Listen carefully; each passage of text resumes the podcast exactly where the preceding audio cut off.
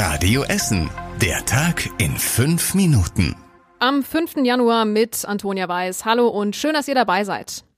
Wenn ihr viel mit der Bahn unterwegs seid, werden die nächsten Wochen wahrscheinlich kompliziert für euch. Die Deutsche Bahn sperrt ab heute Abend 21 Uhr die Gleise zwischen Essen und Dortmund. Die Sperrung dauert sieben Wochen. Was gemacht wird und wie die Züge fahren, das weiß Radio Essen Stadtreporterin Julia Krüsemann. Die Bahn erledigt viele Baustellen zeitgleich. Sie tauscht Schienen, wechselt Schotter aus und arbeitet an den Oberleitungen. Parallel dazu führt die Stadt Bochum Bauarbeiten an zwei Brücken durch. Die Fahrpläne werden durch die Großbaustelle kräftig durcheinandergebracht. Der Fernverkehr wird umgeleitet, meistens über Gelsenkirchen und Herne-Wanne-Eickel.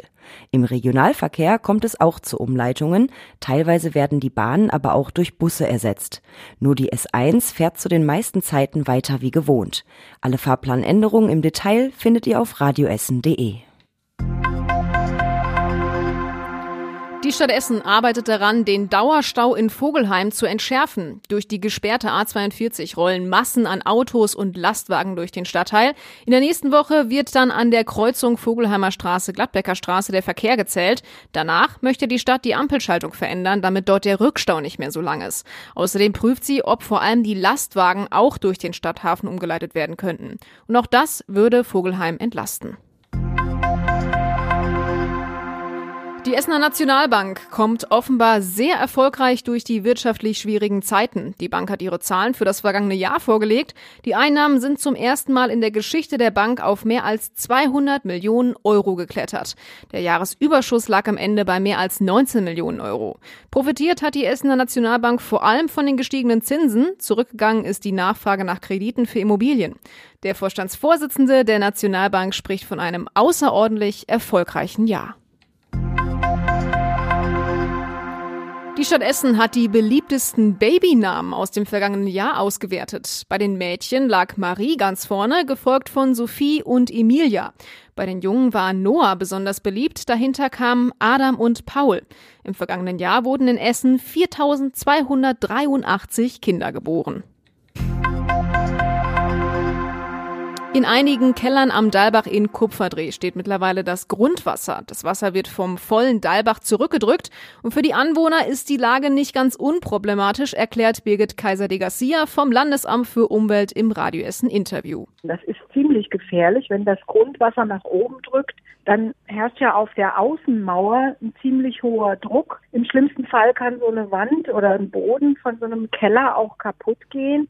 Auch am Rüpingsweg in Überruhr ist der Keller und das Wohnhaus vollgelaufen. Da mussten einige Anwohner auch abends ihre Häuser verlassen, hat der Sprecher der Feuerwehr gesagt. Die Energieversorger haben dann auch Strom und Gas abgeschaltet. Das Hochwasser am Dalbach und an der Ruhr sinkt aber aktuell. Der Ruhrverband stellt eine positive Prognose. Die Situation wird sich jetzt am Wochenende entspannen, da kaum Regen in Sicht ist.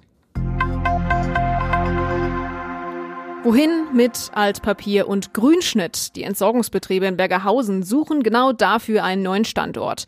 Der Mietvertrag für den alten kleinen Recyclinghof an der Schnabelstraße ist zum Ende des letzten Jahres ausgelaufen. Der Vertrag konnte schon um drei Monate, also bis Ende März, verlängert werden. Die Suche nach einem neuen Standort läuft schon länger, ist aber schwierig, hat uns ein Sprecher erklärt.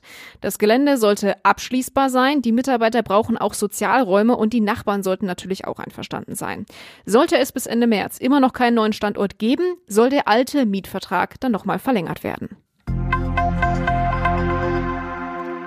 Die Kita Essener Straße in Stoppenberg ist in ihr neues Gebäude umgezogen und zwar in ein Mehrgenerationenhaus, denn dort sind auch eine Pflegeeinrichtung und eine Tagespflege für Senioren untergebracht. Die Kita hat drei Gruppen und richtet sich vor allem an Kinder aus Stoppenberg direkt, aber auch an die Kinder der Mitarbeiterinnen und Mitarbeiter der Pflegeeinrichtungen. Das neue Gebäude ermöglicht jetzt fast doppelt so viele Kita-Plätze wie vorher. Es wurde Anfang Juni 2020 gebaut. Eine offizielle Eröffnung soll es auch noch geben. Sie klingeln an der Haustür und sie geben sich als Mitarbeiter der Stadtwerke aus. Momentan sind bei uns in Essen wieder falsche Stadtwerker unterwegs.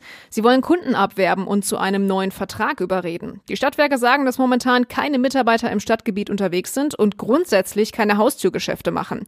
Außerdem haben echte Mitarbeiter einen Ausweis mit Foto dabei.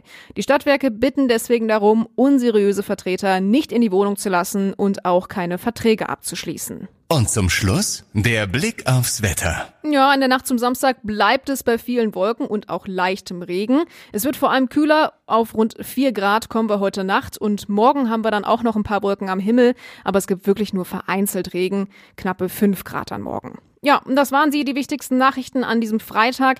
Alle aktuellen Meldungen findet ihr wie immer auch auf radioessen.de und in unserer App. Ich wünsche euch eine gute Zeit, wo ihr auch seid. Bis dann und ciao. Das war der Tag in fünf Minuten. Diesen und alle weiteren Radio Essen Podcasts findet ihr auf radioessen.de und überall da, wo es Podcasts gibt.